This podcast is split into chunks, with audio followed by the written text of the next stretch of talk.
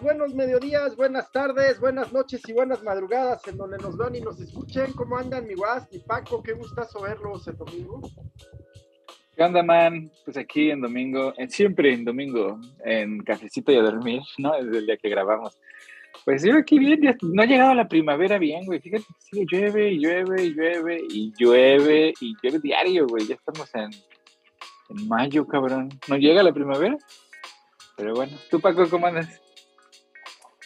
Yo todo bien, eh, pues una semana donde nos tocó estar, además de eh, viviendo, eh, padeciendo un poco el, calor de, la Ciudad de México. Y sí, para quien nos escuche en el norte del país, los entiendo perfectamente que me van a decir, no, no, no, vete a Mexicali, eso sí es calor, o vete a Monterrey. No, no, no, no tengo duda porque me tocó, no en el norte, pero sí, esta semana me tocó por temas de trabajo eh, ir a mi natal Guadalajara, eh, que Guadalajara pues, siempre del calor que haga en la Ciudad de México, o, o no, no, del calor, de la temperatura que tengamos en la Ciudad de México, eh, Jalisco, particularmente Guadalajara, súmale 4 o 5 grados, ¿no? Entonces, si en la Ciudad de México le estuvimos pegando a los 30 grados en la semana, ¿no? Entre los 28, 30, 31 grados, pues en Jalisco, en Guadalajara, súmele 5 grados, entonces, pues anduvimos allá 35, 36 grados y la verdad es que sí, sí, es un quítate que ahí te voy, este,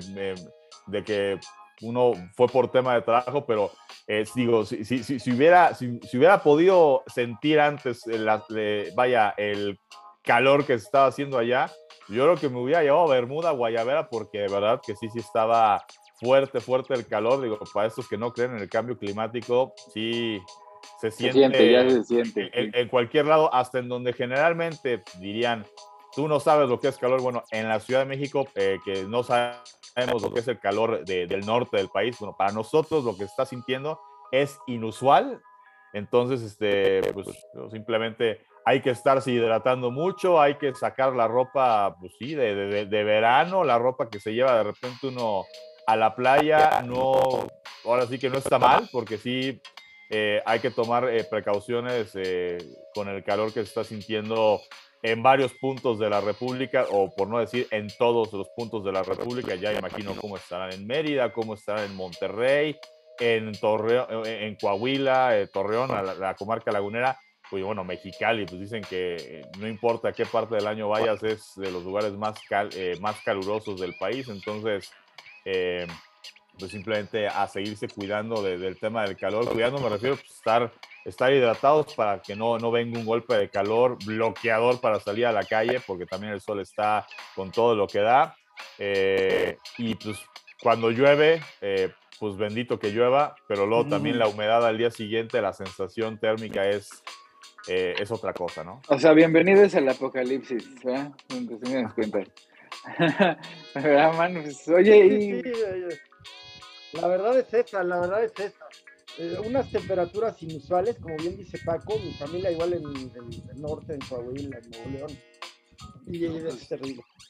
Sí, no, man, pues está cañón eso del, clima. Y, sabes qué, y además, así, o sea, déjate el clima que, pues bueno, ya se nos viene encima. Pero, pues cada vez se pone la gente más así como ese libro que, estoy leyendo, bueno, que, ya terminé de leer, que te regalé, ¿te acuerdas? El de las 20 lecciones del siglo XX sobre la tiranía. Pues ya al final hay una parte ahí donde, donde empieza a hablar de, pues, de cuando se acerca más la tiranía, ¿no? O sea, los momentos más peligrosos. Y, fíjate que se me hace que estamos llegando a esos puntos de, de, cuidado, porque la gente está empezando a perder sus derechos en nombre de la seguridad y de la cultura, ¿no? O sea, en Estados Unidos, el, ¿cuándo fue? A mediados de esta semana hubo una filtración de la corte. Y la filtración de la corte es sobre el caso Roe versus Wade, que pues, es el, precedente sobre el aborto. Así es. Entonces resulta que la filtración de la corte viene del juez más recalcitrante de todos, ¿no? O sea, de, la derecha, al juez Alito. Y el juez Alito lo que hizo fue, pues básicamente trolear a la banda, o sea, trolear a las mujeres así gacho y con desdén y a la mala, pues. Porque lo que hizo como, o sea, la, manera en la que elaboró la opinión, ¿no? Fue justificando la, eliminación de Roe versus Wade por tres cosas, ¿no? La primera, porque Black Lives Matter, que resulta que según él, la mayoría de los bebés abortados son negros, entonces es una táctica fascistoide de los demócratas para, para eliminar a la raza negra. Entonces, porque Black Lives Matter, pues hay que, hay que prohibir el aborto. Y porque el feminismo, güey, porque el feminismo no tiene la tradición del aborto, güey.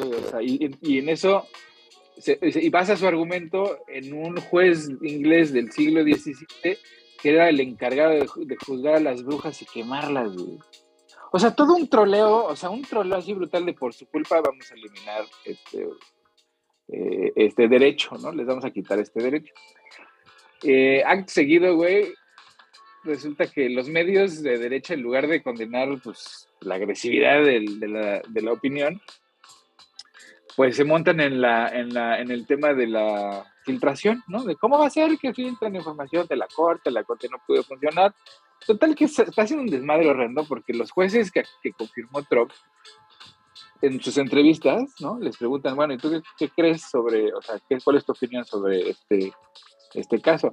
Y todos, todos los tres dijeron, esa es una opinión ya cerrada, ¿no? Es un precedente ya establecido, nosotros no tendríamos por qué este, eliminar este, este derecho. Pues bueno, resulta sí podrían. pero ellos en la entrevista, ¿no? Bajo juramento, bajo ah, palabra, les preguntaron, ¿ustedes tienen la intención de echar para atrás Roe versus Wade? Y la, y la respuesta de los tres fue, ese precedente existe y, y como precedente nosotros no lo podemos cambiar, ¿no? Así, moralmente. Sí, sí, sí. Bueno. Mira, si fuera de interés, y a mí me gustaría explicar muy brevemente en qué consiste esto del juez Alito, que no hay que confundir con el, con el Alito del PRI de México. Ahí es el juez Samuel Alito, como bien dice el Guas, uno de los jueces más conservadores de los que puso Trump con esta intención. no es ese lo puso Bush, ese lo puso Bush. Ah, bueno, pues eh, ahí te va, ¿no? Pues, digo, ya parece moderado, pero era un gran conservador. Eh, hoy nos parece moderado, qué cosa, ¿verdad? bueno, el punto es que es un juez sumamente conservador y por conservador pues entendemos estos jueces que generalmente son contrarios a temas como este mismo del aborto, eh, matrimonios igualitarios, legalización de marihuana, entre otros, ¿no? Entre muchos otros derechos de personas de otro color, no necesariamente negros, eh, derechos de migrantes, en fin, ese tipo de temas que por un lado se consideran liberales progresistas y por otro, pues el discurso en Estados Unidos funciona muy bien cuando te vas a lo nacionalista, a lo tuyo, a lo blanco, ¿no? Porque es un discurso alimentado desde el establishment y desde los medios. Bueno, entonces filtra este, eh, y, mira, digo esto porque esta filtración, pues bien sabemos, ustedes dos son comunicólogos, pues bien sabemos que esas filtraciones pues siempre son dirigidas, ¿no? Siempre tienen un, un eh, un remisor, un remitente y un destinatario que pues es en este caso el electorado cara a las elecciones legislativas de este año, ¿no? Pues o, las, las del año entrante. Pero, no, es este año, es este año, pero aquí lo que preocupa, güey, es el, la intención, que es, pues, es, maligna, pues, o sea, es una intención, con ganas de chingar. Es política, es, es, reforzar el discurso republicano conservador. Pero, pero está tan extremista, aquí hay algo raro, o sea, algo huele medio fishy, ¿por qué? porque este, ¿cómo se llama el juez que, la esposa participó en el January 6?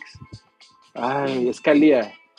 Scalia, sí. Ajá, su esposa es una de las conspiradoras del 6 de enero. Y resulta que pues, empezaron a salir los mensajes de la esposa hablando con, con el chief of staff de Trump, ¿no? Diciéndole, manden al Biden a Guantánamo ahorita, así, güey, así. La esposa de un juez este, federal, ¿no? Pidiendo que agarraran al, al Biden y lo mandaran a Guantánamo, cabrón. salen esos mensajes. Y también sale que cuando está la, está la corte decidiendo si procede o no la investigación en contra de Trump por el January 6, ese güey vota que en lugar de recusarse, ¿no? Pues vota en contra de la investigación. sabiendo que su esposa era parte de la conspiración, ese güey fue y votó en contra. Entonces había un pinche escándalo ahí que le estaban a punto de meterle pues un impeachment. Es un conflicto de intereses. Ah, exactamente. Ha seguido pasa esto, güey. O sea, una distracción clara, pero sale también mal, güey. ¿Por qué? Porque resulta que el aborto, güey, en Estados Unidos tiene una aceptación del 58%, güey. ¿no? y además, no, no, no, no, no. No, y además. ¿eh? Creo que es superior al 50. Ah, exactamente.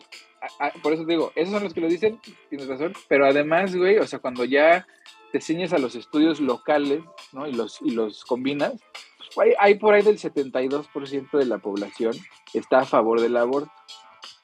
Entonces, cuando piensas, ¿por qué, por qué es que un, una, una corte que no es elegida de manera democrática, Así es este, empieza a moverse hacia ese lado y inmediatamente las legislaturas locales, Luisiana, Texas, este, Missouri, empiezan a pasar leyes, güey, extremistas, en donde, imagínate, en Luisiana si abortas, güey, por accidente, o sea, tienes un, un, un accidente, un legrado accidental, pues hay muchas, muchas, eh, muchas veces en donde pues el médicamente no puede saber si fue intencional o no.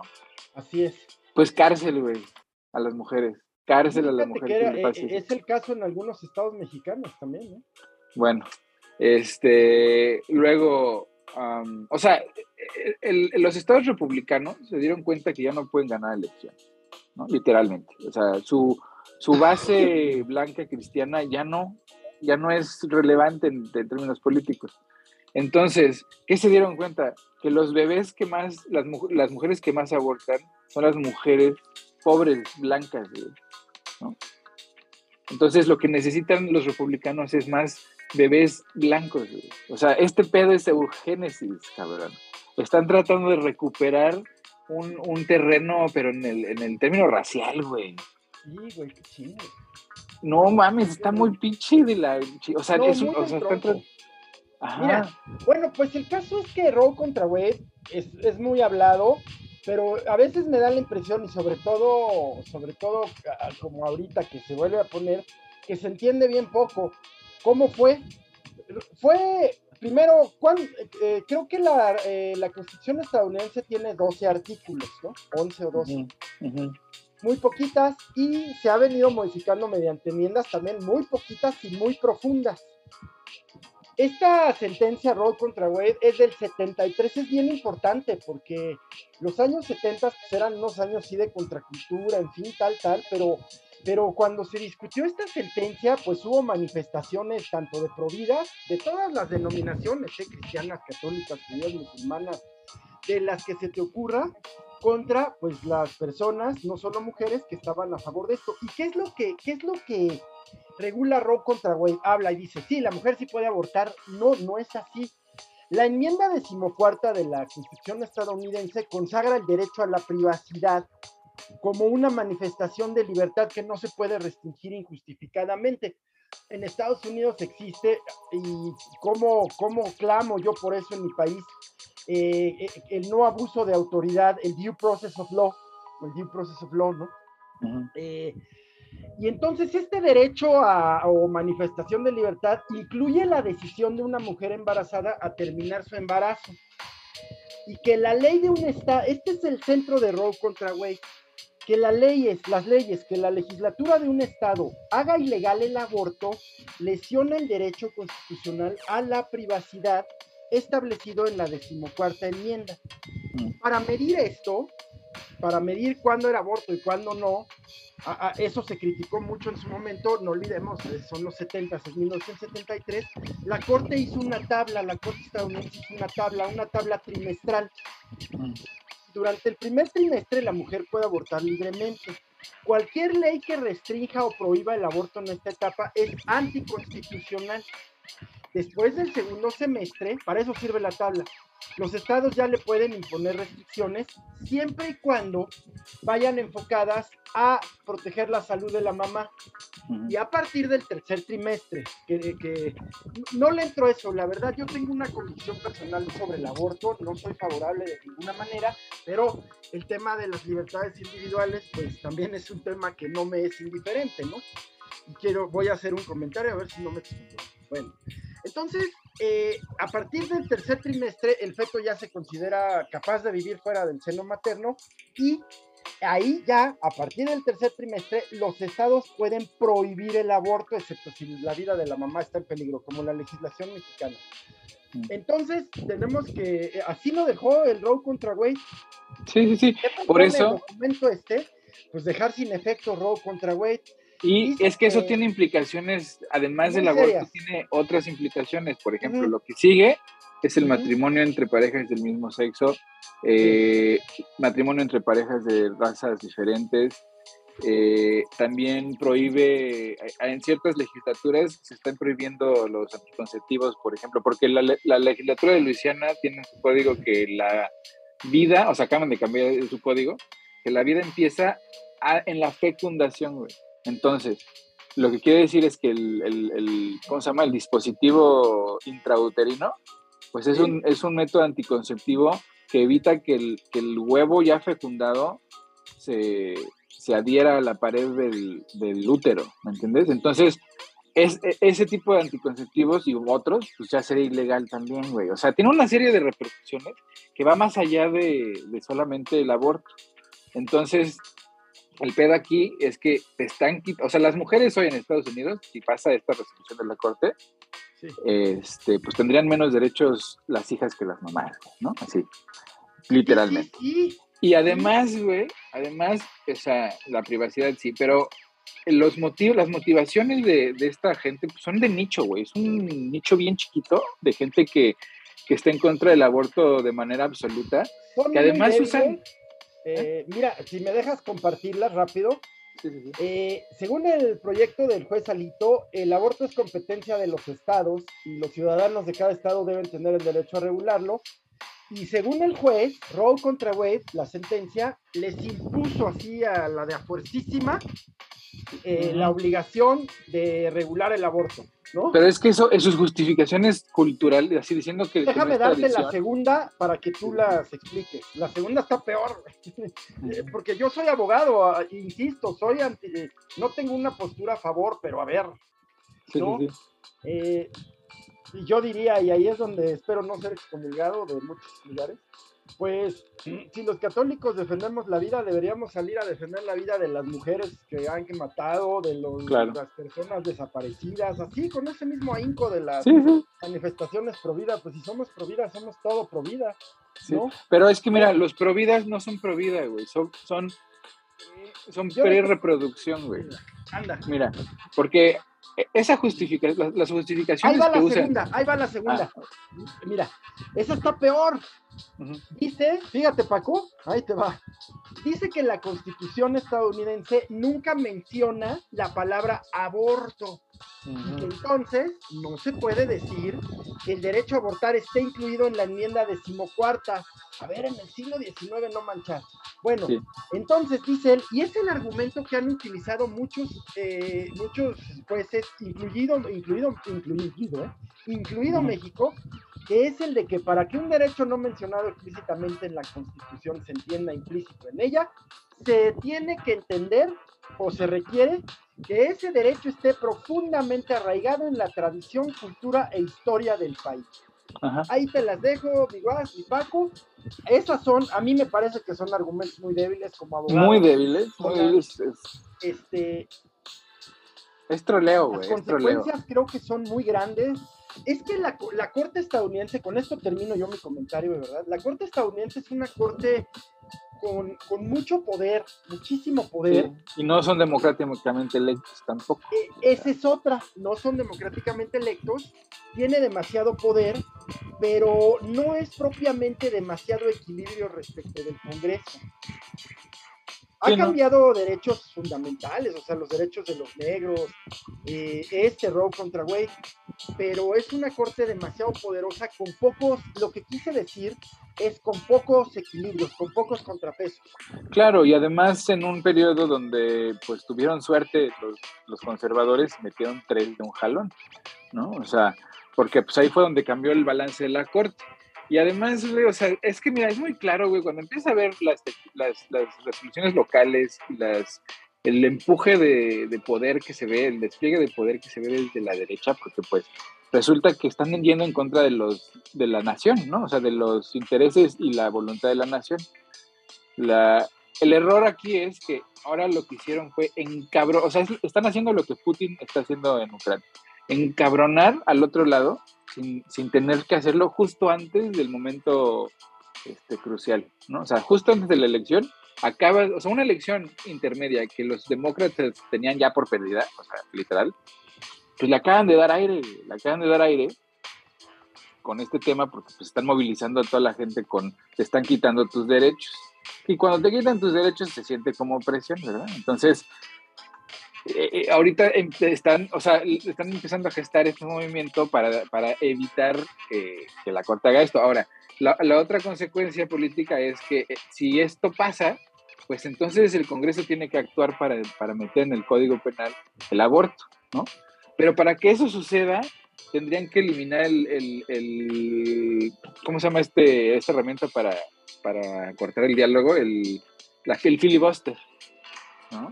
Sea, en Estados Unidos hay, un, hay una herramienta que se llama el filibuster, que es, te sientes a hablar y hasta que no acabes, no se vota, güey, ¿no? Y, están ahí días. Se utiliza, por ejemplo, introduciendo reservas a lo largo de la discusión. Exactamente, entonces la haces eterna. La haces eterna, no se llega a nada. Y son chicanas procedimentales. Sí, es, es saboteo, es saboteo. Así es, así literalmente. Es una regla, no es, no es una ley ni nada. Es la una regla. de mayoría de los parlamentos. Bueno, la quieren eliminar los demócratas, pero les da miedo. Les da miedo porque dicen, puta, y luego cuando ganen los republicanos, ¿qué vamos a hacer, güey? ¿No? No los vamos a poder detener. Pero a este paso, o sea, lo que los demócratas más inteligentes dicen es, mira, cuando ganen los republicanos, van a eliminar la regla, güey, de todas maneras. A esos güeyes les va a valer madre. Entonces, eliminémosla de una vez y pasemos todo lo que tengamos que pasar, güey, con la mayoría que tenemos ahorita, güey.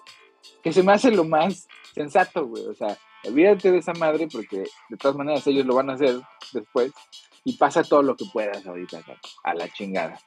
¿No? Pero pues les está dando así güey, pero pues a ver, a ver qué pasa en ese tema.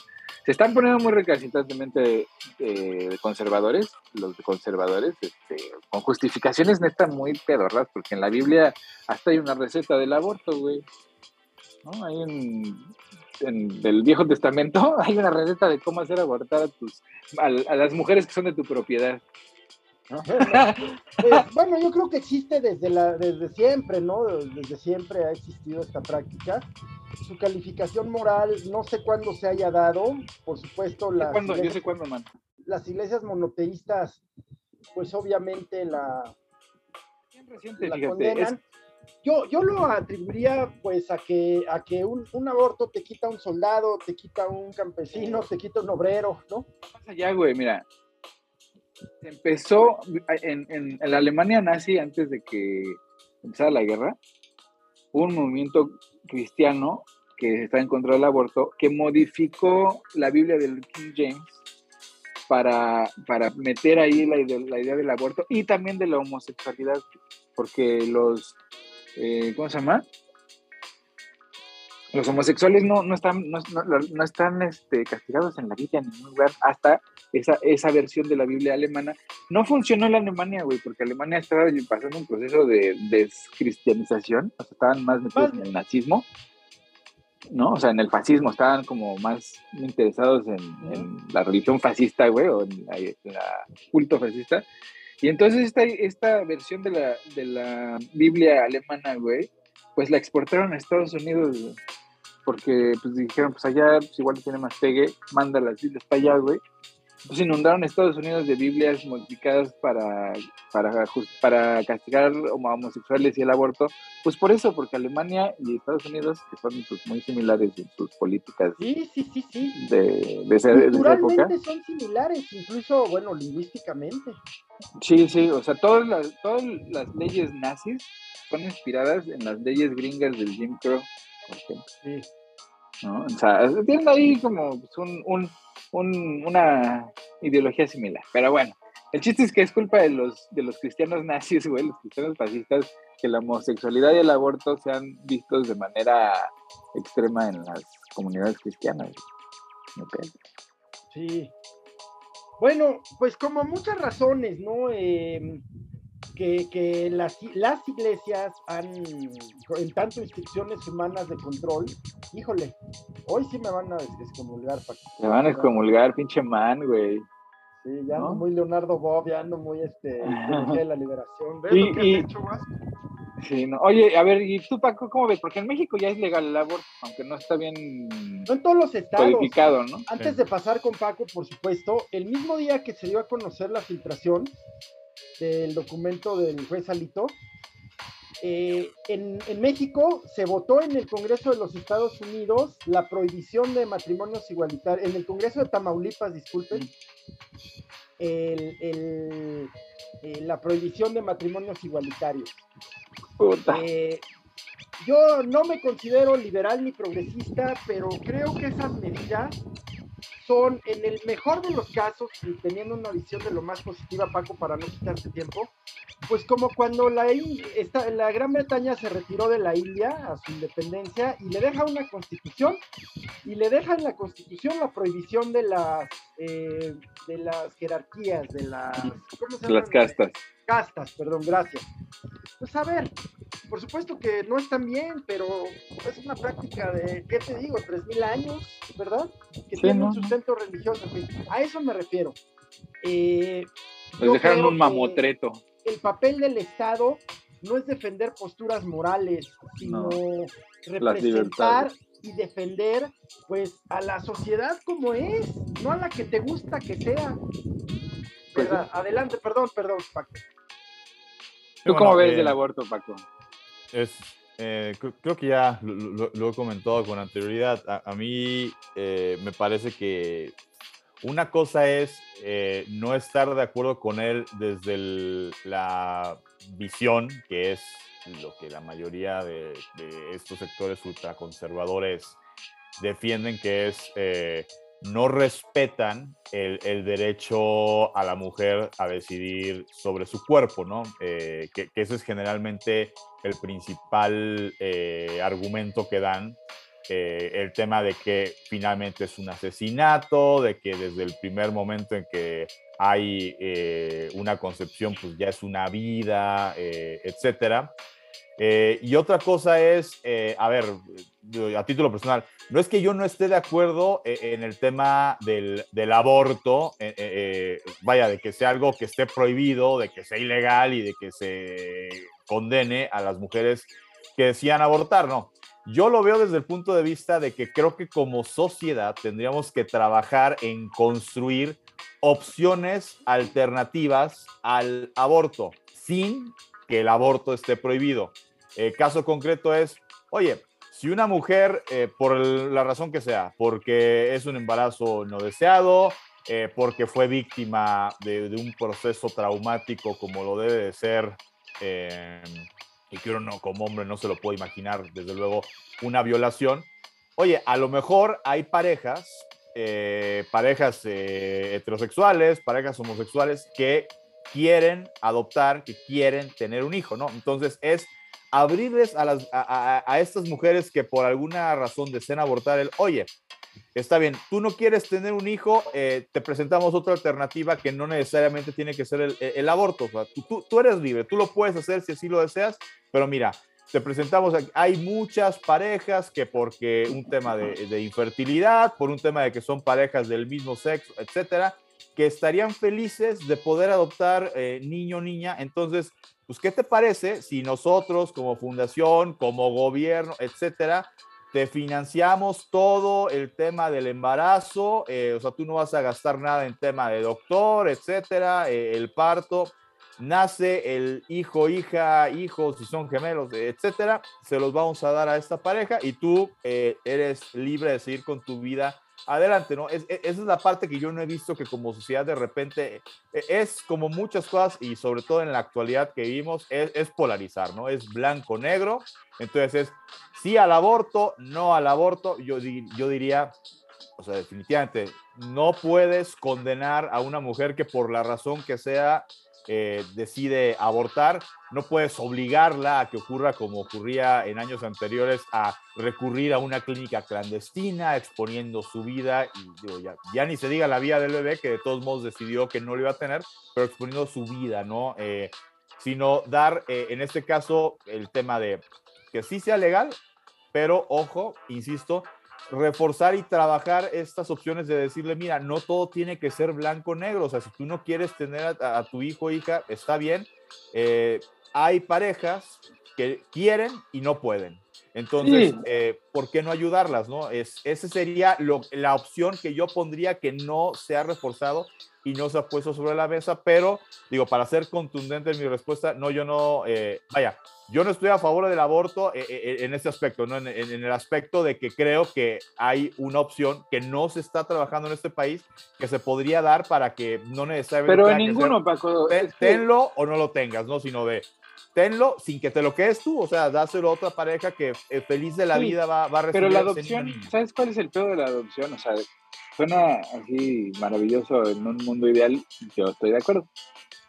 Pero el problema es que las veces que se ha intentado, ¿no? O sea, por ejemplo, Rumania lo intentó, pero a la mala, ¿no? O sea, prohibieron el aborto y dijeron, no, no, no, no. Aquí lo que vamos a hacer es que tú lo vas a tener, nosotros lo vamos a, a lo vamos a quitar desde el Estado para encontrarle un hogar.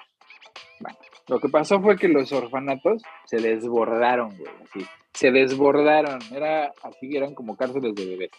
Tan era así que empezaron a vender niños al extranjero, güey. O sea, hubo una ola de bebés rumanos en Europa y en Estados Unidos, ¿no? De agencias que pues, hacen negocio con padres que tienen el deseo y como los sistemas de adopción pues, son lentos y complicados, pues hay ahorita en Estados Unidos millones de agencias de, adopción que te venden niños en Rumania, en Polonia, en Colombia, en Brasil. Te los venden, güey, cuestan 45 mil dólares. O sea, te, marean tres años, dos, tres años, con así este, formatos que tienes que pagar y, consultas que tienes que pagar. Total, que te sale como 40 mil dólares el chiste, güey, para adoptar a un niño en estos lugares que justamente adoptaron estas políticas en donde dice el Estado es que nosotros queremos darte la opción de que me des a tu niño para que yo lo reparta, ¿verdad? Y entonces hace un desmadre, güey, es un tráfico de, un tráfico de humanos, literal.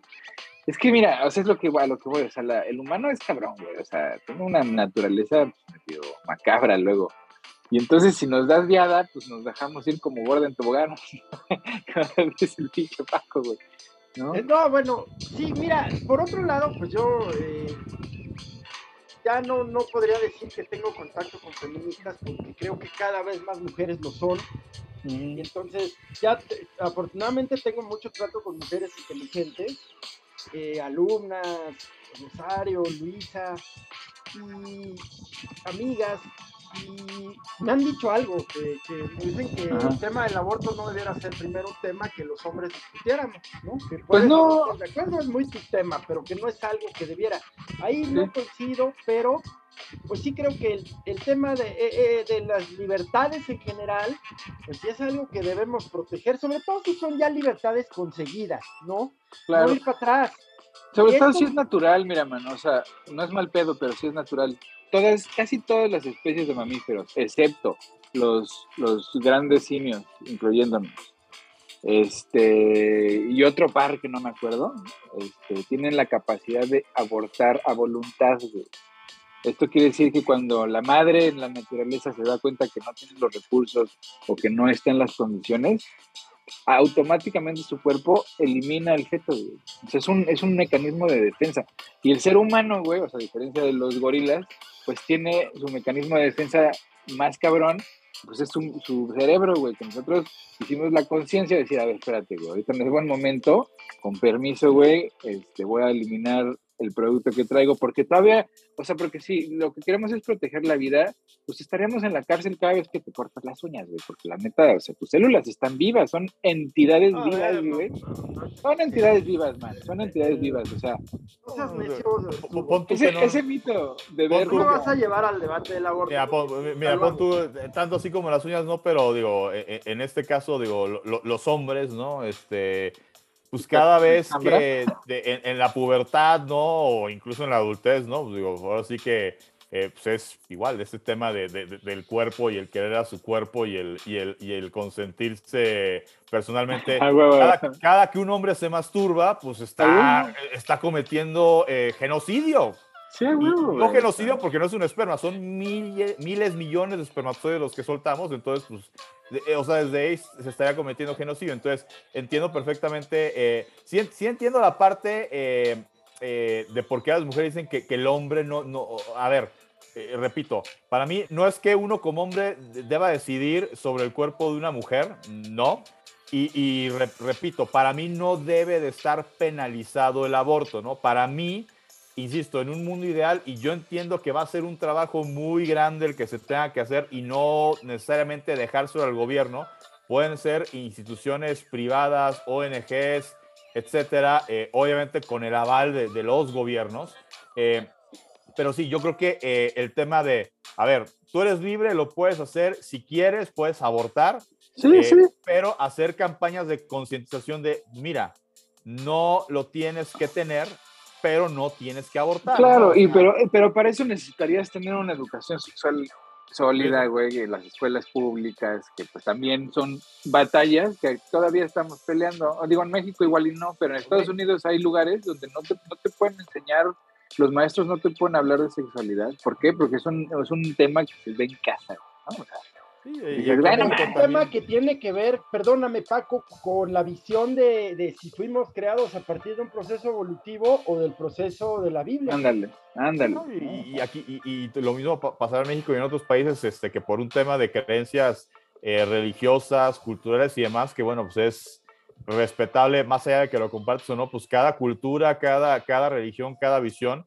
e insisto, pero como sociedad, eh, yo, yo esa es mi manera eh, de verlo. Y, y, sí, sería un camino muy largo si hoy empezáramos, o sea, si hoy decretáramos, vamos a empezar a hacer esto hoy, 8 de mayo, este, que se está grabando esta emisión de Cafecito de Dormir, pues probablemente nos tendríamos que ver dentro de 20, hasta dentro de 20 años, tal vez sería que digamos, oigan, ¿se acuerdan de eso que hablamos y que dijimos empieza el 8, pues 20 años después ya lo logramos, ¿no? O sea, no, no, no, no sería un camino eh, sencillo y a lo mejor sería ya lo logramos entre comillas, porque a ver, ya lo logramos en ciertos países, eh, en, ciertos estados, pero hay otros que por X o Y, pues todavía no lo, no, han logrado, ¿no? Ya avanzamos un buen, pero todavía sigue habiendo un sesgo y, no sería nada raro, ¿no? O sea, México hoy, seguramente en cuanto a filosofía, en cuanto a un proceso, eh, no sé, político, social, cultural, etcétera, hoy estamos viviendo cosas que, no sé, en Francia se vivieron hace 20 años, ¿no? Y el francés diría,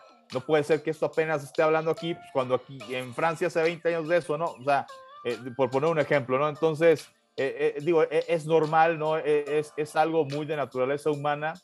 Repito, yo creo que si algo nos enseña la historia, ¿no? Si nos vamos a época de la Santa Inquisición, a épocas, no sé, el oscurantismo, eh, las cruzadas, etcétera, es que ah, cuando estás emocionando al man, andas emocionando. Cuando algo es prohibido, es más propenso a que se repita constantemente. Cuando algo, cuando tú tienes la libertad de hacer algo, o, sea, insisto, el que una mujer tenga la libertad de abortar no quiere decir de que, órale, dale vuelo a la hilacha. Sí, no, no mames.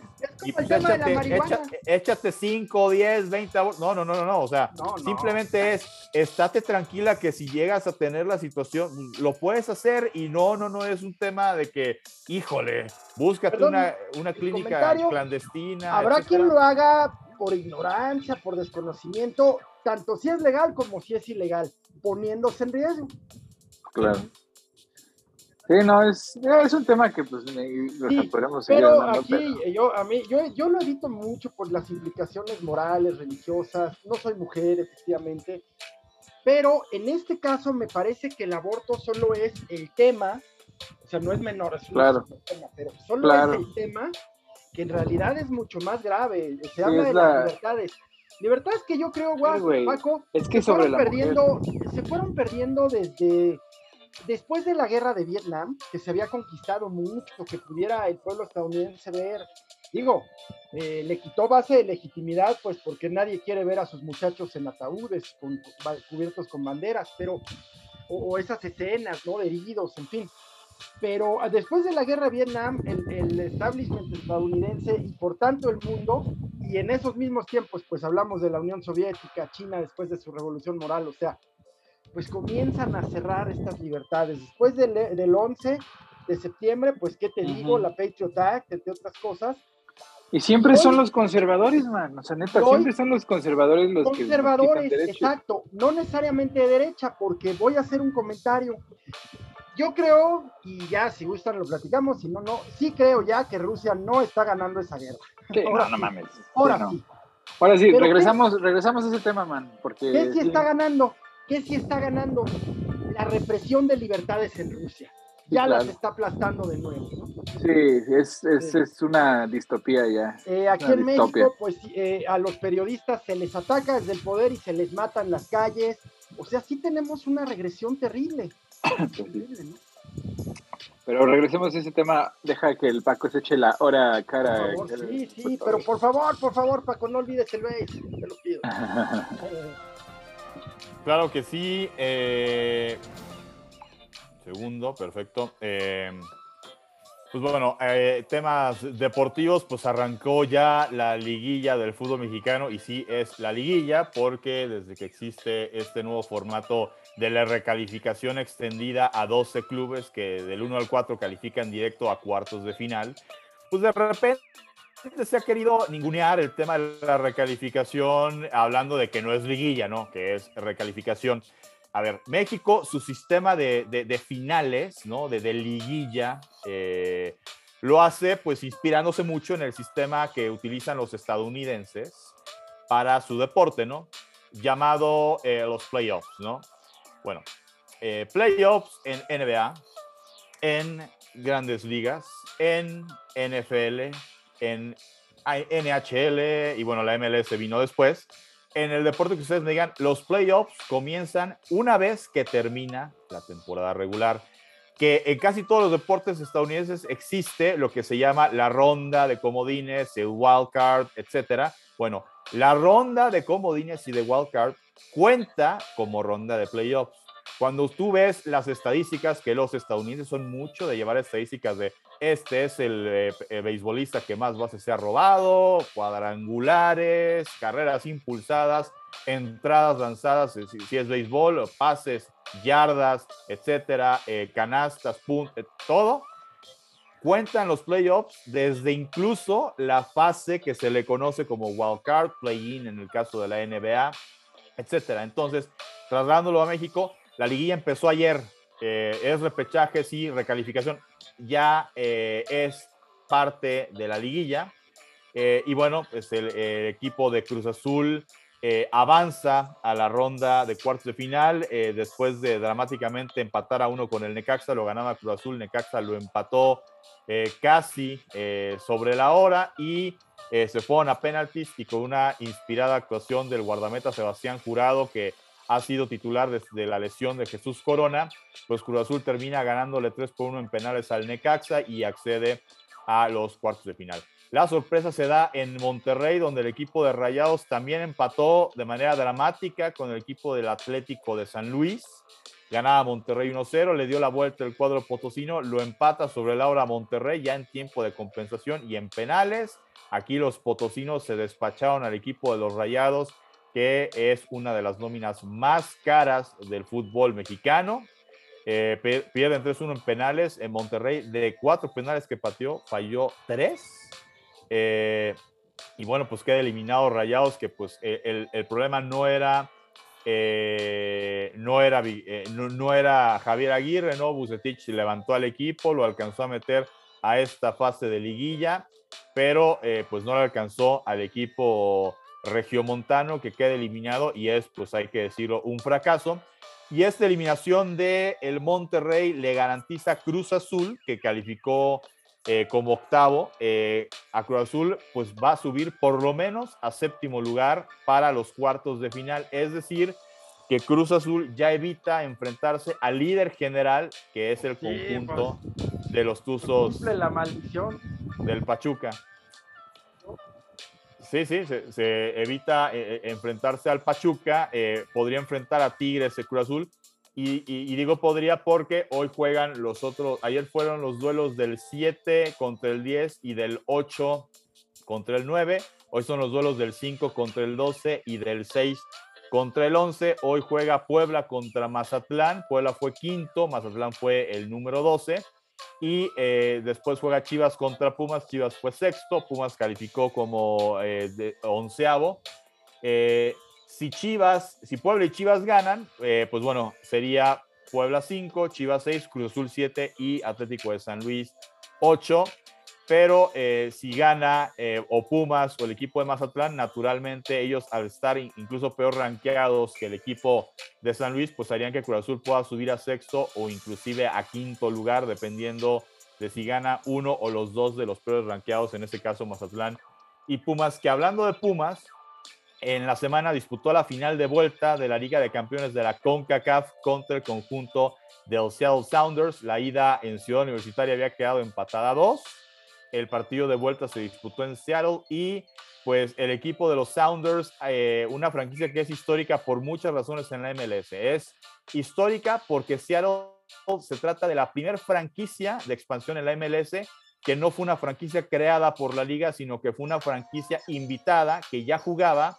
en lo que en su momento era la eh, USL, United, eh, State, United Soccer League o NASL, North American Soccer League. Eh, Seattle Sounders ya existía, ¿no? Eh, cuando nace el MLS, Seattle Sounders existía, jugaba en otra liga y en su momento cuando la MLS dice hay que llevar fútbol a Seattle porque sí tiene popularidad, en vez de inventarse un equipo nuevo, dicen, oye, ¿por qué no invitamos al Seattle Sounders que ya existe, que tiene su grupo de aficionados? Y ha sido un éxito total, ¿no? Este equipo juega en el mismo estadio donde juegan los Seahawks de la NFL casi todos los equipos, eh, vaya, hay varios equipos que juegan o que comparten o en su momento compartieron estadio con equipo de la NFL, pero generalmente lo que se busca es que el equipo de, de soccer haga su propio estadio, ¿no? Eh, Seattle Sounders es de los pocos equipos que juega en el mismo estadio de los Seattle Seahawks y no hay planes de hacerle su propio estadio al equipo de Sounders. ¿Por qué? Pues porque lo llenan como el equipo de los Seahawks llena el mismo estadio en la NFL, ¿no? Entonces, eh, eh, de ese nivel de éxito es el tema de, los Seattle Sounders. Eh, similar a lo que pasa con Portland Timbers, eh, Héctor lo sabe perfectamente, Portland Timbers, eh, ese estadio pues sí, también se puede utilizar para, para fútbol americano, juega por supuesto el equipo femenil, el equipo de las Thorns, pero eh, vaya, no es un estadio que digan, oye, hazle su estadio porque este pues es de americano y te lo prestamos un ratito. No, no, no, o sea, es un éxito también el tema de la con, con, los Portland Timbers. De los dos, ¿eh? De los dos equipos, hombres y mujeres se llena, güey. Sí, sí. Entonces, pues bueno, lo mismo pasa eh, con el equipo de los Seattle Sounders, que bueno, eh, le gana 3 por 0 la final a Pumas y es histórico, por, es, histórico ¿por qué? Porque se convierte Seattle Sounders eh, en el, no en el primer equipo de la MLS en ganar un campeonato de CONCACAF, pero sí digamos que desde que existe este formato de Liga de Campeones de la CONCACAF, pues desde que se llama así el torneo, es el primer equipo que lo logra. Y es histórico porque rompen un ayuno de 16 años, eh, no, no solamente de la MLS, de la CONCACAF, de que ningún club que no fuera mexicano ganaba este torneo. Aquí la cosa, la, historia cruel para Pumas es que la última vez que un equipo no mexicano ganó la CONCACAF, eh, pues fue en 2005. La ganó el Saprissa de Costa Rica y le ganó la final precisamente al equipo de los Pumas. Es decir, que así como se hablaba en su momento de Cruz Azul y su salitre con las finales, pues Pumas, una historia, eh, pues una historia pues, de salitre.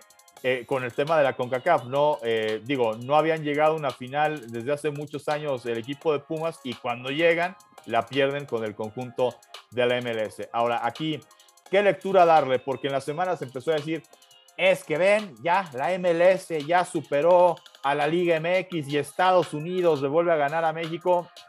Eh, lo voy a, eh, voy a dividir este análisis en dos partes. En el tema de decir la MLS ya superó a la Liga MX, no sé si decir que ya la superó a la Liga MX, pero claramente ahí está que ya no es como que cualquier equipo de México le gana a un equipo de la MLS, ya vimos que está clarísimo que no ya se habían dado muestras de que la MLS estaba a ese nivel de competirle al tú por tú. Hace dos años la final fue eh, Tigres contra Los Ángeles FC y la verdad es que si hubiera existido VAR en esa final, yo creo que la historia pudo haber sido diferente porque esa vez acuchilló el arbitraje al equipo de Los Ángeles. Mm. Eh, Chivas en su momento le ganó una final en penales al equipo de Toronto FC, que es equipo de la MLS. Eh, es decir, ya se habían dado muestras de, que, eh, de equipos de la MLS de ser altamente competitivos y que no la habían ganado, pero, pues, pero en realidad no es como que el mexicano le pasó por encima, los bailó, no, o sea que había sido realmente dramático el proceso para que el club mexicano ganara la final, ¿no? Eh, entonces, creo que es una liga que sí va creciendo, que ya la brecha se ha cerrado eh, y, es que, ¿sabes que Paco? Ya no hay, mira, antes a todas las escuelas o campos deportivos a donde fuera, pues había campos de americano, ¿no? Sí. Pues aquí el que tengo en la esquina, hay de base, hay de soccer, pero de americano no hay.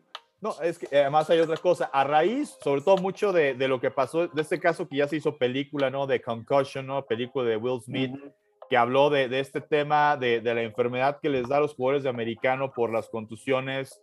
Eh, ya en, Estados Unidos, eh, incluso en, las escuelas, no dejan que jueguen fútbol americano hasta que están ya en edad de, secundaria preparatoria, ¿no?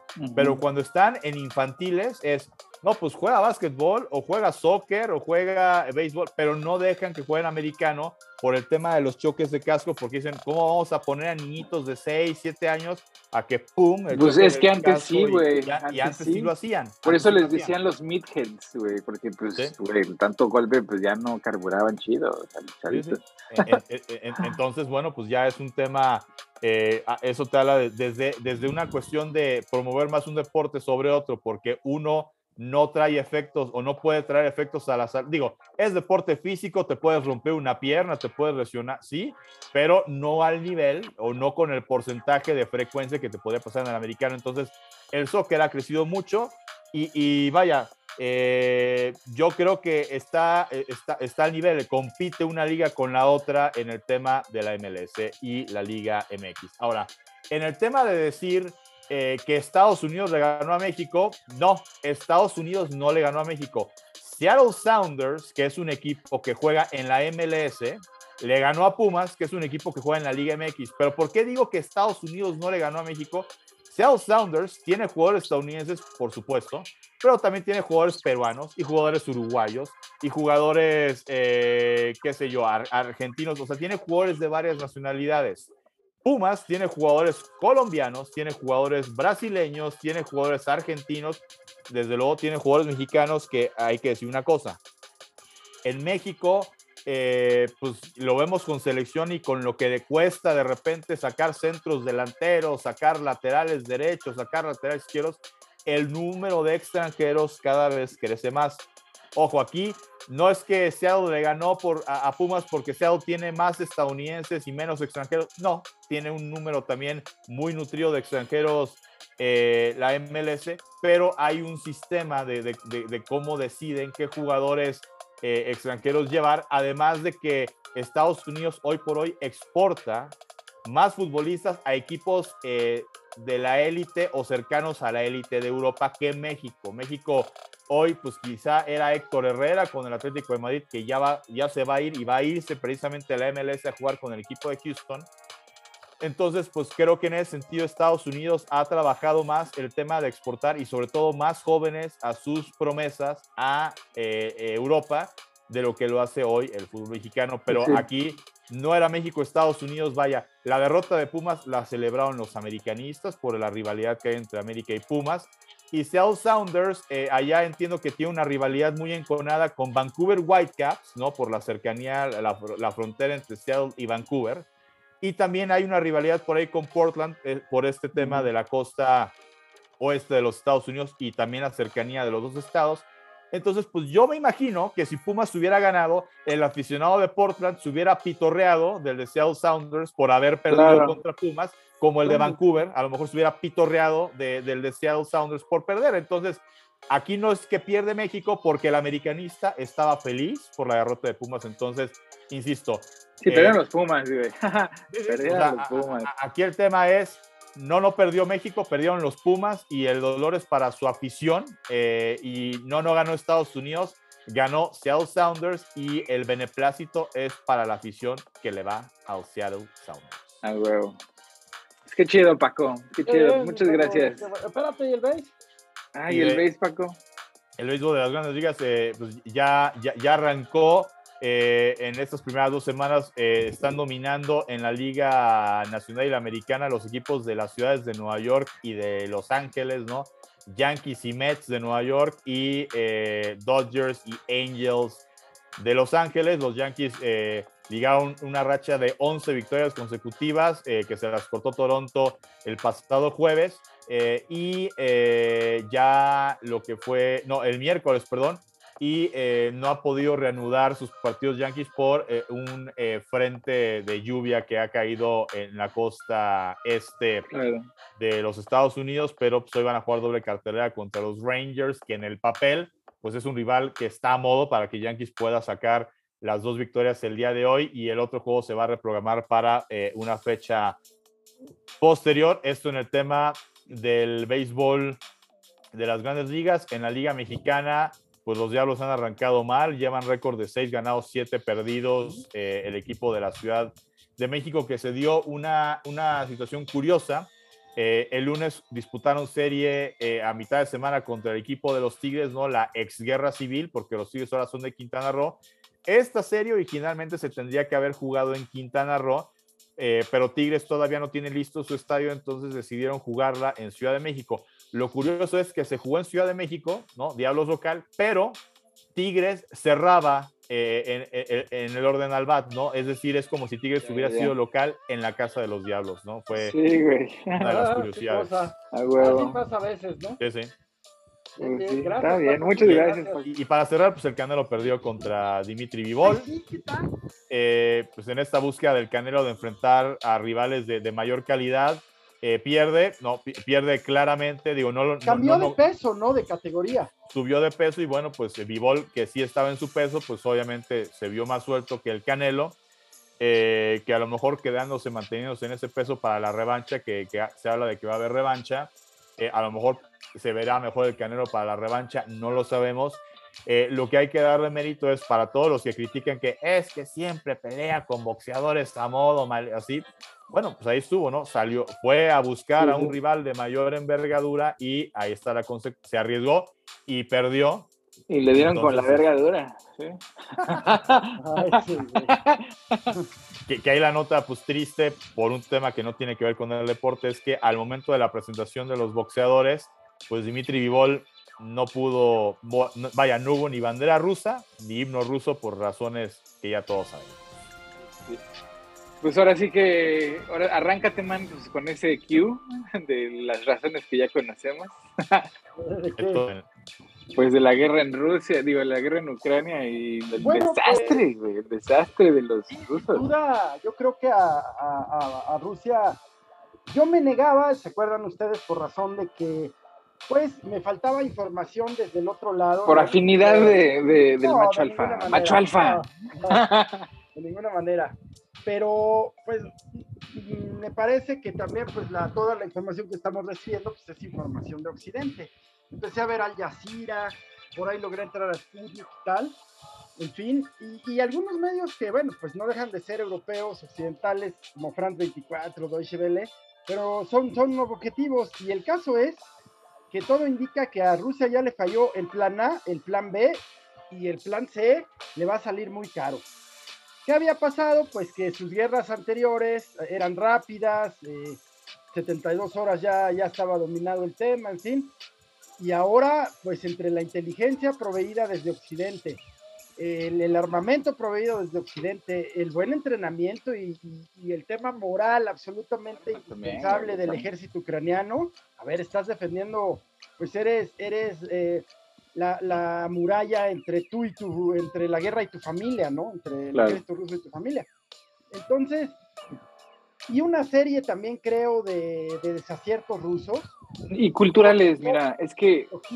Ah, perdón es que, ¿sabes qué, Manuel? Ayer escuché justamente un, a un general decir algo muy interesante, que uno pelea con el ejército que tiene, no con el que quiere. y, y, Putin estaba, está peleando con el ejército que quiere, güey. Porque, porque pensó que tenía un pinche ejército de, de primer mundo, ¿no? Un ejército vaya o sea, que overwhelming, o sea, ¿cómo se dice en español? Avaya, avaya, Eso. ¿No? Y, este, y resultó que no, que tenía un ejército de papel, porque además estaban utilizando las tácticas rusas de siempre, ¿no? Lo que decía Stalin, que, los, que la cantidad en sí es una, es una fortaleza. ¿Por qué? Porque el ejército rojo pues aventaba gente de a ¿no? le vas. O sea, le daban un rifle a uno y las balas al otro, ¿no? Pues si este güey tiene el rifle, tú lo recoges.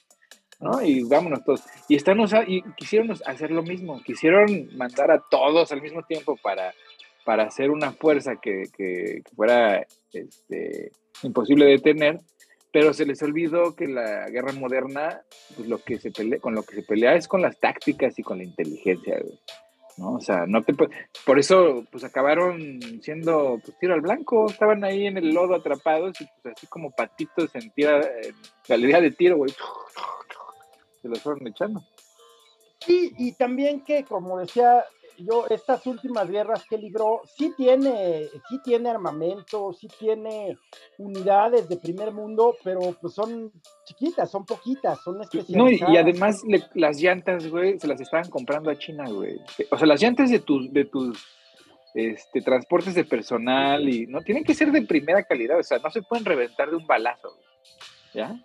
Y compraron llantas de mala calidad por ahorrarse unos rublos, güey, pues como la corrupción en Rusia, pues es como en México, ¿no? Es puritita costumbre, pues compraron las baratas para pues, chingarse una lana, ¿no? Y, por eso pues ves a todos los, todos los transportes parados porque pues, se les ponchaban las llantas.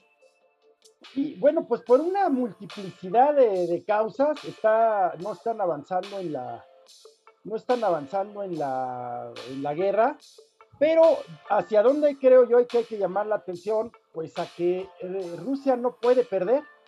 O sea, Putin no puede perder, entonces, ¿a dónde lo va a llevar esto? ¿A dónde va a llevar esto? Ya, ya restringió a que nomás va a ser esta parte del, del Donetsk, ¿no? y tampoco, ¿eh? Ya los echaron para atrás. Entonces, pero no puede, no puede, simplemente ya se convirtió en un tema de supervivencia. Entonces, ¿hacia dónde irá? ¿Hacia dónde irá? Esa es la pregunta. El tema nuclear siempre está pues, presente, ¿no? Sí, pero yo, yo, mira, es que es el bully, es el clásico eh, tema del bully, ¿no? la política rusa de para asustar a, los demás, pues es amenazarlos, ¿no? O sea, y está escrito ahí en un libro que, de un ideólogo que es uno de los favoritos de Putin, ¿no? Que dice que la, la amenaza en sí es una forma de defensa. ¿no? Sí, claro.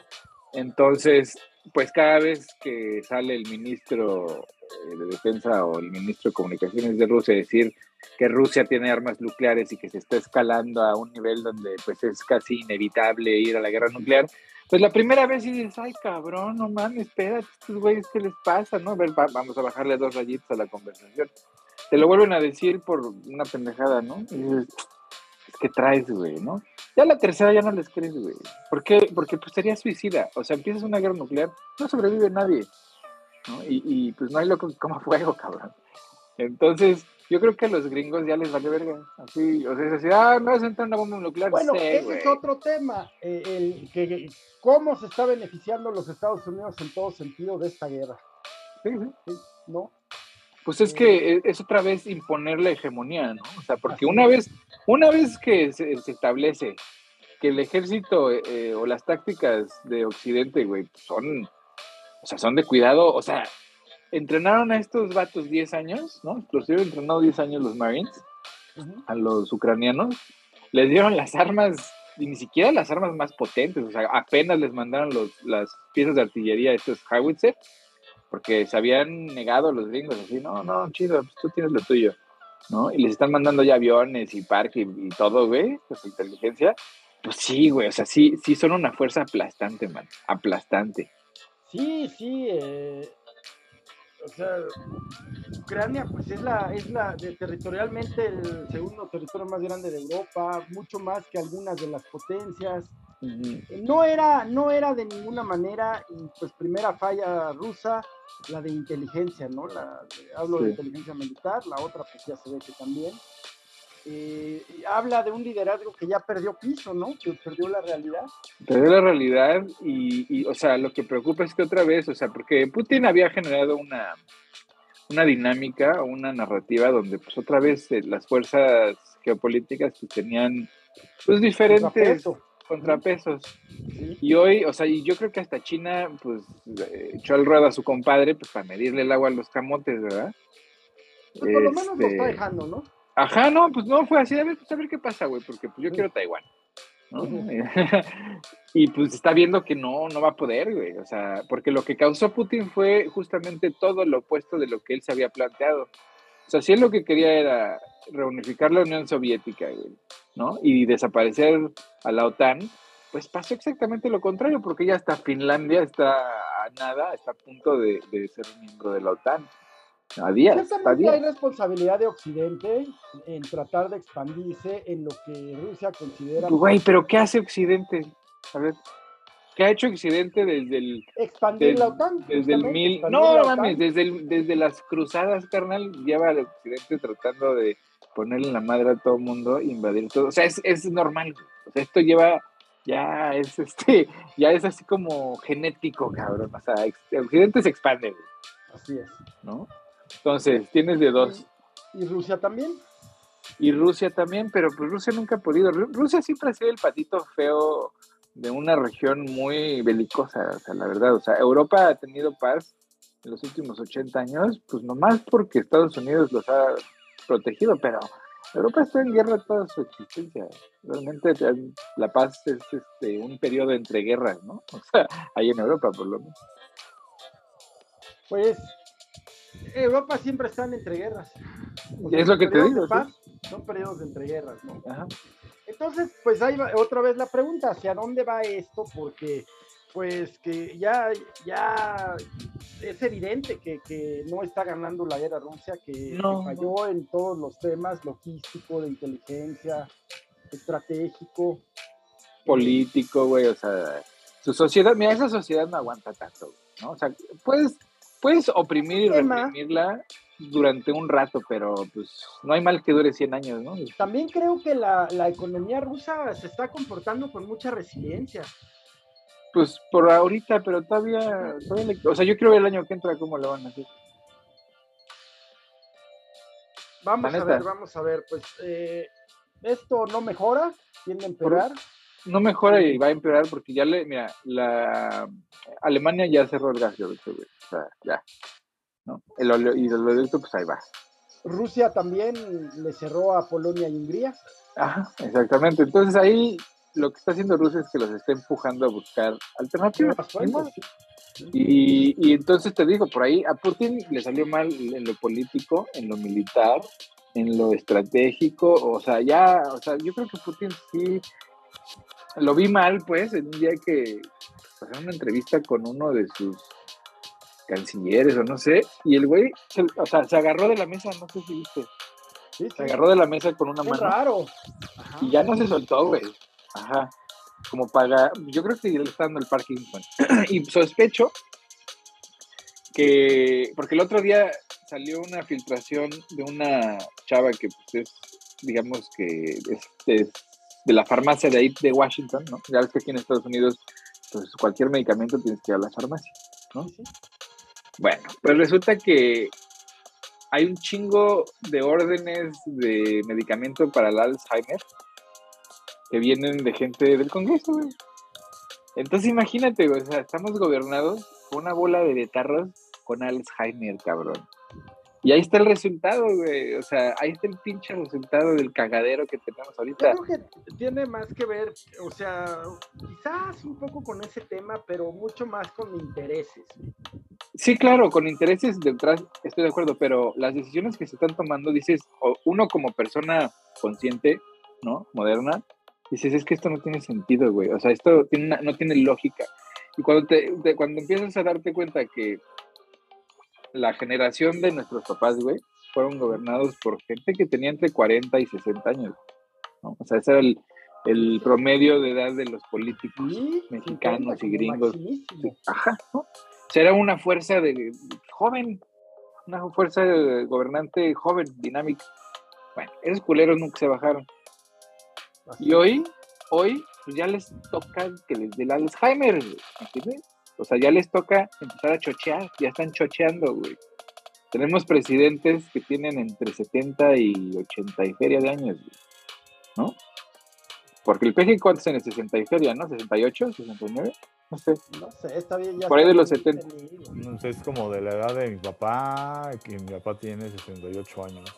Exacto, ya la anda tirando a los 70, o sea, ya está chocheando, güey. O sea, y eso es lo que voy. Senil, además, está senil. No, no está senil, está chocheando, güey. O sea, ya tiene un conservadurismo, pues así, claro. Exacto.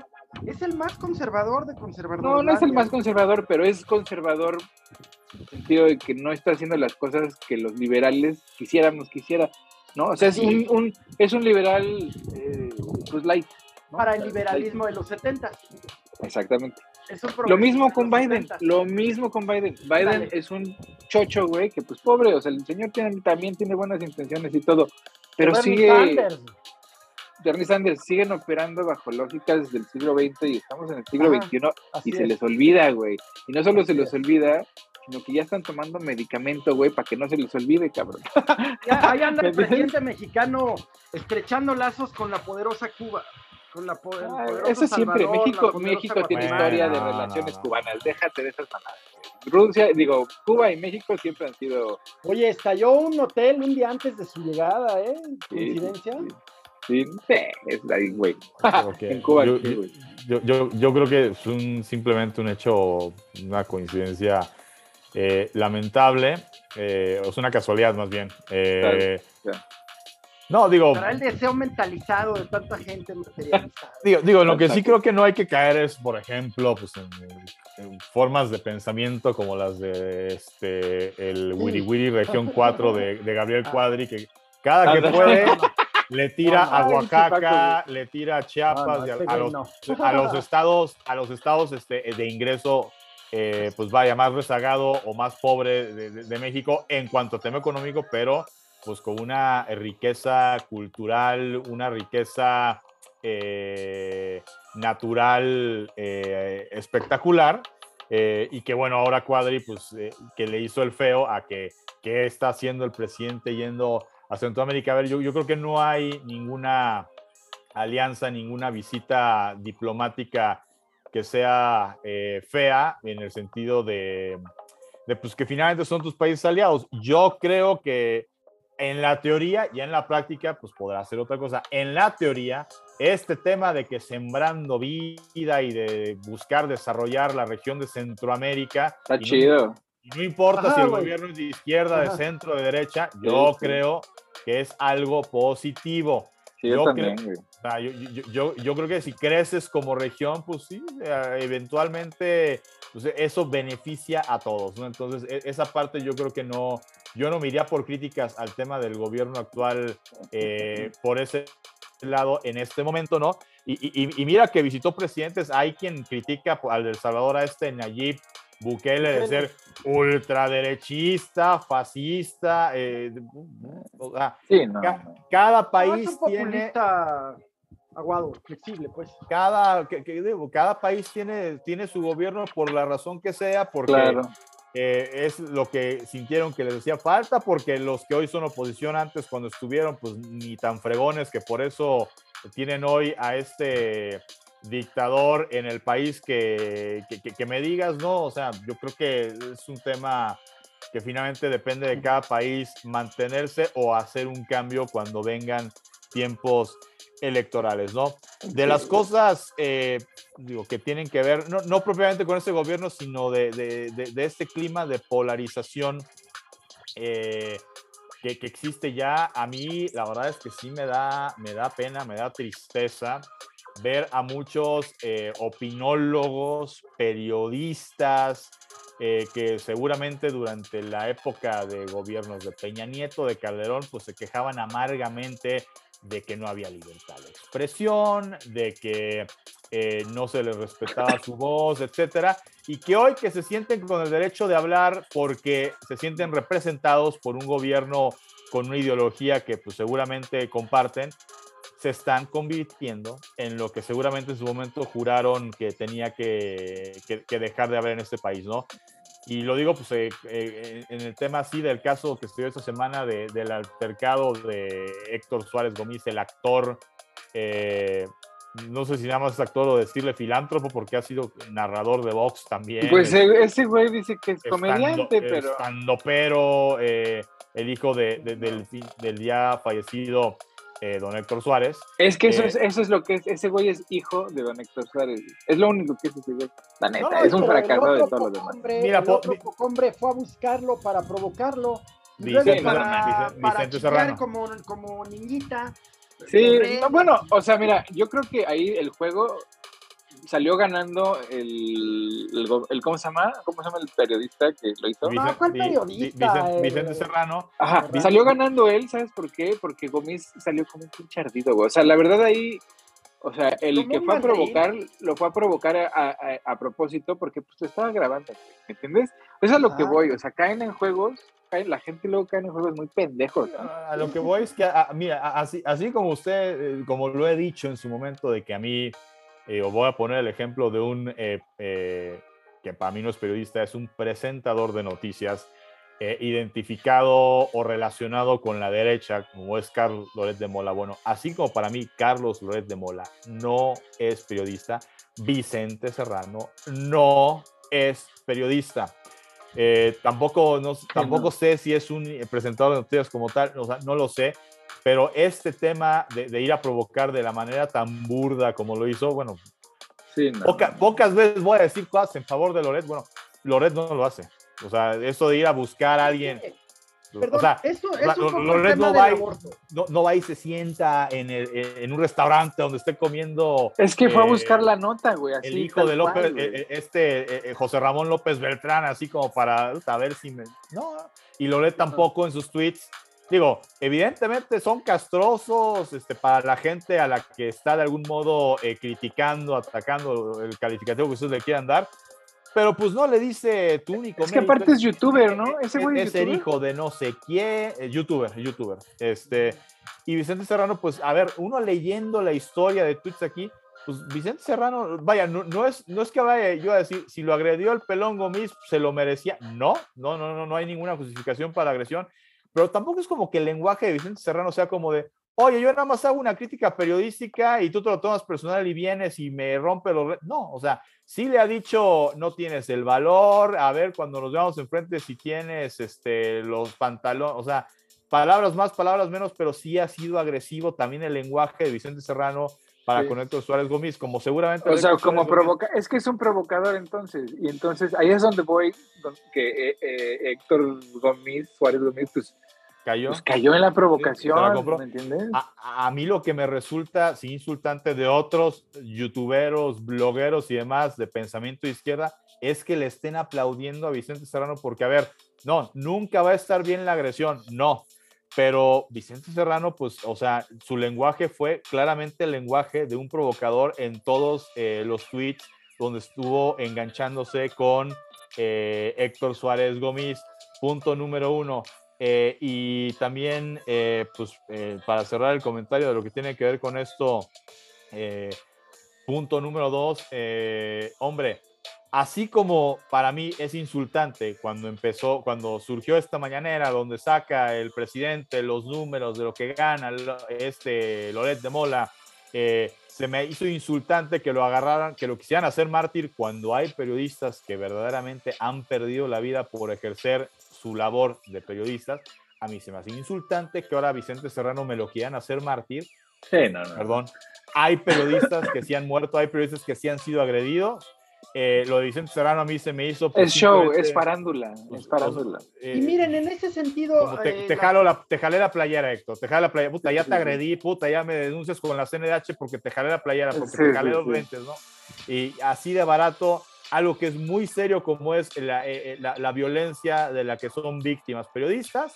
Pues ahora Vicente Serrano, así como en su momento, ah, todos somos Loret, ahora todos somos Serrano, pues no, ni todos somos Loret, eh, ni todos somos Serrano, eh, y miren que yo en muchas formas de mi pensar me identifico más con la izquierda que con la derecha, eh, pues sí, pero pues cuando algo está mal, está mal, y lo de este señor Vicente Serrano tampoco es ni aplaudible ni presentable, y es este polo Loret, este polo Vicente Serrano, y yo no me identifico con ninguno de los dos. Ah, huevo. Muy bien. man? Pues yo, yo lo que pensaría es que eh, el Serrano, pues es un mamarracho venido a más, eh, eh, como tantos en este régimen, porque bueno, siempre ha habido chayote, pero cuidas el nivel, no, no te traes a Lord Molecula, a, mamarrachitos como este. O sea, el nivel, el nivel alto de, los. Bueno, depende de, depende de quién estás hablando. Es que depende de quién estás hablando. Ackerman, ese es su nivel alto. ¿No? O sea. No, güey, no, tampoco. me parece que ese nivel es piso para abajo, ¿no? No, mira, sabes que el nivel alto es este. ¿Cómo se llaman los que salen con Aristegui? Este. Los analistas políticos, este. Ah, se me acaba. Un trabaja en. el, Ricardo, Rafael, Ricardo Rafael, creo que es ah, uno de los coincido. que Sí. No, o sea, sí hay exponentes de la izquierda que tienen un nivel mucho más alto. O sea, es que aquí estamos hablando de la, sí, de la, 4T también, porque son, son, son parte de la, han sido parte de la Yo creo que muchos izquierdistas de adeveras se han decepcionado absolutamente de la Ay, güey, pero eso es normal porque gobiernas para todos. Pero, mi punto es que esto es farándula, güey. O sea, esto. Exacto, a eso iba, hacia allá iba, por eso la pregunta. También Suárez Gomis es un tipo de farándula, es un cuate de farándula. No deja de beneficiarle esto. Vean en redes, vean su. ¿Cuántas, ¿Cuántas, entrevistas no habló con López Dóriga, habló con el hueso, habló, habló con la corneta, así, sí. Hasta se construyó un personaje para Exacto. este tema. Exacto, y eso es lo que voy. No estuvo bien, pero él me dijo no sé qué. Es un, un, una, un no, no es actor, un este, un personaje famoso que ha fracasado porque, güey, hasta su papá, cabrón, o sea, no sé si alguna vez tuvieron el placer el, el de ver el, eh, de, de, ajá, güey, el papá le dijo, güey, qué pena, güey, qué pena que tengas que estar haciendo esto, güey, para que tengas tantita fama, cabrón. Su papá se lo dijo en vivo en televisión, güey, así, cabrón. ¿no? De ese tamaño era su fracaso, güey. Y esto pues está dando aire, está dando aire a un güey que pues no tiene nada que hacer. Digo, digo, no sé si fracaso, no sé si de lo que viva sea más del nombre del papá, no sé si tenga empresas, no digo, a fin, eh, alguna vez, yo digo, hablando de box hace rato, eh, alguna vez fue analista de una pelea del Canelo y, y comentaristas deportivos se indignaron y lo, y, lo reventaron. Y también su forma de contestar no fue como que la más propia, la más, eh, o sea, digo, no, no, no, no, no es que sea una blanca palomita en ese sentido, Héctor Suárez. Aquí el tema es que, pues, o sea, lo de Vicente Serrano, o sea, como decir, ay, me agredió en aras de. no, no, no, o sea. Es también show. Lo, lo, fue a provocar. Entonces, si vas y provoca, a ver, es como. Hay comentaristas de deportes, hay uno, eh, Álvaro Morales, ¿no? Es un comentarista que trabaja en ESPN, que le iba a Cruz Azul, que de repente se inventó un personaje de ya no le voy a Cruz Azul porque siempre pierden finales y se volvió americanista y como americanista se mofa de Chivas, se mofa de Pumas, se mofa de Cruz Azul. El partido de ida eh, eh, subió video de cuando le meten los goles a Pumas, eh, burlándose de Pumas, haciendo de, así como lamiéndose y, demás. A ver, no lo voy a justificar si pasa, pero si un día lo mandan a cubrir algo a un partido de Chivas en Guadalajara o algo que tenga que ver con Cruz Azul o de Pumas, si llega un Neandertal que le vaya a Chivas, a Pumas o a Cruz Azul y le revienta una botella en la cabeza, no, no lo voy a aplaudir, no, no voy a decir que está bien, pero sí voy a decir, güey, estuviste incitando a que esto, a, que uno de estos energúmenos, si te encontraba, te hiciera esto, güey. O sea, tampoco puedes decir como que, ay, güey, me lo gané nada más por hacer mi chamba. No, a ver, porque tu chamba es narrar, tu chamba es comentar, tu chamba es analizar y hacer una crítica eh, de lo que pasa. Eh, y sí, es muy respetable tu punto de vista. Pero ya eso de subir videos burlándote del aficionado de Pumas porque les empató el Seattle Sounders o hacer lo mismo cuando es Chivas o lo mismo pues cuando es Cruz Azul, siempre va a haber alguien que no tenga el nivel de inteligencia para saber, güey, me das hueva, eres un idiota, no te voy a hacer caso y seguramente alguien que llegue y te diga pues, lo, lo demás se, se llaman consecuencias, güey, sí, se llaman consecuencias. Entonces, no es que la aplauda si llega a pasar algún día, no es que diga que está bien y que está, y que está justificado, pero eh, hay gente que no mide, y sobre todo cuando tiene un micrófono, que lo que dicen, eh, bien o mal utilizado, pues puede eh, traer la consecuencia de llamar a un pinche loco, de que el día que te encuentre así te va a ir, güey. Entonces, pues, hay que tener cuidado con las palabras y con cómo uno ejerce el ser comunicador. Digo, por ejemplo, lo que está mal del, argumento de la defensa de Héctor Suárez Gómez es, no, pues es que, eh, eh, digo, ahí sí está mal, ¿eh? De, no, es que este conato, esta agresión se dio, eh, bueno, no dicen el término agresión.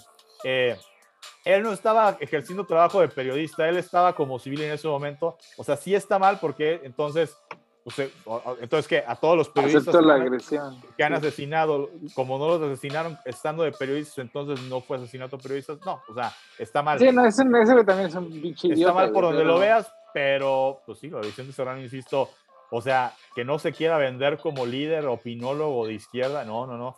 Los líderes opinólogos de izquierda saben disentir del oficialismo cuando el oficialismo, pues en su, a, su, a su entender, porque tampoco es que sean dueños de la verdad absoluta, este, Sergio Aguayo, güey. Este. Se, están, equivocando. Aristegui ha criticado, ¿por qué? Pues porque a su entender, pues se está equivocando en algo este gobierno, o Sergio Aguayo, o Ricardo Rafael, eh, y, o sea, y, no es para que me los metan ahora en el costal este de que, eh, ah, todos son eh, periodistas vendidos y más. No, no, no lo son. Lo de la semana pasada de, de esta reunión de Cabildo que Colosio Riojas estaba aparentemente en Nueva York y que estaba en estado etílico, ¿no? Porque se le barría la voz que él argumentaba que habían fallas técnicas y demás. Eh, digo, no lo sé. Si estaba tomado eh, en una sesión de Cabildo, pues sí, habrá que decirle, eh, fue un error hacer una sesión en esa naturaleza. Lo de hacer la sesión de Cabildo así, lo de si está en Nueva York, pues tú no sabes por qué estaba en Nueva York, ¿no? O sea, este, por haciendo alguna alianza y demás que convenga a Monterrey, puede ser pero la manera de reventarlo de también de estos mismos líderes de opinión, pues sí rayó en lo grotesco, porque a ver, ya están así como diciendo, ah, y este Junior es el que quieren que sea el próximo presidente. Yo no he escuchado una sola declaración de Colosio bueno, Es que lo están bajando, que él quiera ser candidato a la presidencia ahorita. pero otros sí, entonces ya lo están, lo están bajando. obvio viene desde el primer, obvio. Claro, sí, Entonces, la, la, presidencial ya empezó, güey, o sea, ya tiene rato que empezó. Y, yo creo que Colosio sí les va a dar un sustazo porque Sheinbaum no solo no crece, sino se poncha día a día. Ya ahora, ¿qué tal? Eh, que ya desconoce, hace, hace, hace dos doritos, habló de una empresa noruega, pero le echó flores como día de madres, ¿no? que siempre ya no, ya, ya. No, ya, no, la super empresa noruega, la más profesional que ella contrató y pagó, ya no, ya se vendió a los prianes. ¿Por qué? Porque le dicen la verdad porque le dicen que ella es responsable, porque sacan responsables que hoy quieren ser candidatos. No lo va a dar a conocer, ya los desconoció, valga, ahí sí, a ellos, ya no le gusta el reporte y hablo sobre el accidente causado por corrupción de Morena de la línea 12. No, ese no era Morena, ese era el PRD, güey. Bueno, los mira, fue, Yo creo que a la doctora Sheinbaum ya le toca mucha responsabilidad. Ha habido mucha negligencia desde quién lo hizo, pero también el tema del, seguimiento, y pues voy a volver a dar la analogía que, que doy siempre es, llegué yo a esta casa que la tenían hecha un desmadre a punto de caerse, porque la administraron mal los que estuvieron eh, antes de mí, sí, pues por eso te trajimos para que administres la casa, ¿no? Y entendemos que digas, ah, es que este cuate hizo mal trabajo aquí y mal trabajo acá. Y sí, por eso sí, Paco, pero, pero mira, ¿cómo, cuando, ya, vas en tu cuarto año de gobierno y ya pasó un año de esa tragedia y dices, ay, no, es que los que estuvieron antes. O sea, están los que estuvieron antes son los mismos. Llevan 20 años en el ¿qué Hiciste tú, ¿Qué hiciste tú para empezar a corregir lo que hicieron, lo que hicieron antes? Y sí, también lo que dice Gil Muchos de los que estuvieron cuando esto era gobierno del PRD, ahora están en Morena. Eh, eso, es, a lo que voy, le echan la culpa al pasado, güey. ¿Por qué? Porque está en el, está en el manual, güey, así. En el manual, ¿no? Del político responsable y apto, dice, de todos tus errores, échale la culpa al güey que estaba antes que tú. Y de todos tus aciertos, este, son tuyos, güey. Es que yo está en el manual, güey, de operación. Yo, sé que está en el manual, yo esperaría evolución, porque ahí, no, no, como dice Loret de, en el aspecto de si corrupción o corrupción, y pues no, que no eran iguales. Yo, yo, en esto, en, en este tema de echarle la culpa a los que estuvieron antes que tú por lo que no estás logrando ejecutar, que si lo hizo el PRI, que si lo hizo el PAN, que si lo hizo el PRI antes del... No, y que lo siguen haciendo, güey. O sea, es que el cuento es, mira, yo, esperaba, yo, yo, yo, hubiera esperado que en eso no fueran iguales a, sus, a sus ah, antecesores, pues ¿no? Es que, güey, son los mismos, carnal. O sea, mira, el único que cambió fue el liderazgo, pero la, el, el operativo, ¿no? O sea, el, la burocracia, güey, o sea, los soldados son los mismos. ese, ese, ese, es el juego de la política. Cambió el status quo, pues sí, nomás. Pero pues yo creo que pues, está bien que se juegue así. Oye, pero ya se nos está acabando el tiempo, entonces en chinga, danos sus recomendaciones. A ver, Mandingo, ¿qué traes? Traigo una recomendación absoluta, absoluta, sí. Es mi recomendación del año. Se llama eh, Metal Lords. Una órale, Netflix sobre un muchachito amante del buen metal, del metal clásico. Y toda la parafernalia, la filosofía, la cosmovisión que, envuelve a un metalero de adeveras. Absoluta recomendación, Metal Lords en Netflix. Buena película. Eh, pues para malos tiempos eh, es un oasis, ¿eh? La música extraordinaria. ¿Tú, Paco? Yo, pues para los que empezaron a ver la serie de eh, Ozark, la, del actor Jason Bateman, ¿no? que generalmente siempre sube en papeles como cómico y aquí en un papel más serio, más, más, más oscuro, siniestro, estilo Breaking Bad, ¿no? Es esta serie. Eh, pues bueno, ya está la parte final de la, de la, temporada 4, que entiendo es la última temporada, eh, donde pues eh, apareció en, en, esta última, creo que desde finales de la tercera temporada y para esta cuarta, el actor mexicano Alfonso Herrera, entonces este eh, pues bueno, pues darle seguimiento a esa serie. Eh, y la verdad es que un orgullo, un actor eh, como Alfonso Herrera que pues, trabaja en esta serie, un actor que pues, se hizo en este tema de las novelas y de las películas rosas mexicanas, pero que pues rompió el molde, dio este salto y ya trabaja en, en Hollywood. Entonces, pues bueno, felicitar por ese trabajo a este actor. y bueno, pues ahí eh, está la temporada final, eh, o bueno, no sé si la temporada final, pero la última de Ozark, eh, ya en Netflix para que la vean los que son seguidores o los que empezaron a ver esta serie en la plataforma de Netflix, pues es la recomendación ah, de mi parte para esta semana. Bien, entonces, pues yo, me, yo les voy a recomendar la segunda, bueno, si no vieron la primera temporada de Russian Doll ahí en Netflix, Véanla. Pero la segunda temporada, no, no, no mames, qué buena está. O sea, la Russian Doll. Ah, muñeca, rusa, güey. Es una producción de Natasha León, que es una chava, una actriz, o sea, produce y actúa, que pues, es una actriz muy inteligente, es una persona que es, o sea, se, se describe a ella misma como una intelectual sin, sin, sin disculpa, ¿no? Así dice, güey, mira, yo soy inteligente de madres y no me voy a disculpar ni me voy a sentir mal por eso por, ese hecho, ¿no? Y, la, y, la, serie está construida así, es como, ella está atrapada en un, en un loop de tiempo en su cumpleaños, entonces se muere y vuelve a renacer en el mismo, bueno, no renacer, sino que regresa al mismo momento, ¿no? Cada vez, cada, cada, cada línea del tiempo donde ella pasa, ¿no? O sea, digamos que en la primera escena se mueren las escaleras, entonces la segunda escena te acuerdas que se mueren las escaleras, entonces evita las escaleras, pero se muere en el coche, ¿no? Y entonces, así como que va tratando de avanzar en su vida, güey, ¿no? Como en un videojuego. Y en la segunda temporada, pues es el juego del de, por qué, ¿no? De por qué se atrapa en este loop y, descubre que uno de los trenes del, de Nueva York, pues la lleva hacia el pasado, güey. Entonces empieza a viajar hacia el pasado. Está muy buena, de verdad. O sea, tiene unas sorpresas muy, muy extrañas y tiene así mucha jiribilla, pues. Tiene comedia, pero es comedia dark, ¿no? O sea, hay, hay muchas escenas así que dices, ¡ay, cabrón! Órale, está bueno, te atreviste, te atreviste. Sí se antoja, sí se antoja. Sí, está buena, la Russian que es muy buena, ¿eh? Muy buena. Fíjate que todavía no la he empezado, pero sí, sí la quiero. A mí me gusta mucho. Buena recomendación. Y la otra recomendación, así en chinga en chinga, también la última temporada de Better Call Saul en Netflix, temporada 4, de Llamemos a Saúl. está muy ah, buena. Qué buena está. Qué, buena, ¿no? Va en el cuarto episodio de la temporada 6. Esa, mira, bueno, eh, muy bueno, muy buena. Échensela, de verdad. A mí me gusta, yo no he visto Breaking Bad, más que aislada, pero he visto todo, todo de Better Call Saul Better Call es muy bueno. Tiene personajes súper fuertes, súper interesantes, ¿no? Claro, sí, no, no, de verdad, muy buena serie, échenselo también. Y pues cafecito y a dormir, ya ahora sí se nos va pasando el tiempo, ya digamos cuatro minutos Muchas gracias, un gusto. Un abrazo y nos vemos abrazo, la Paco, otra semana. Muchas gracias. Arre. Nos vemos. Cuídense.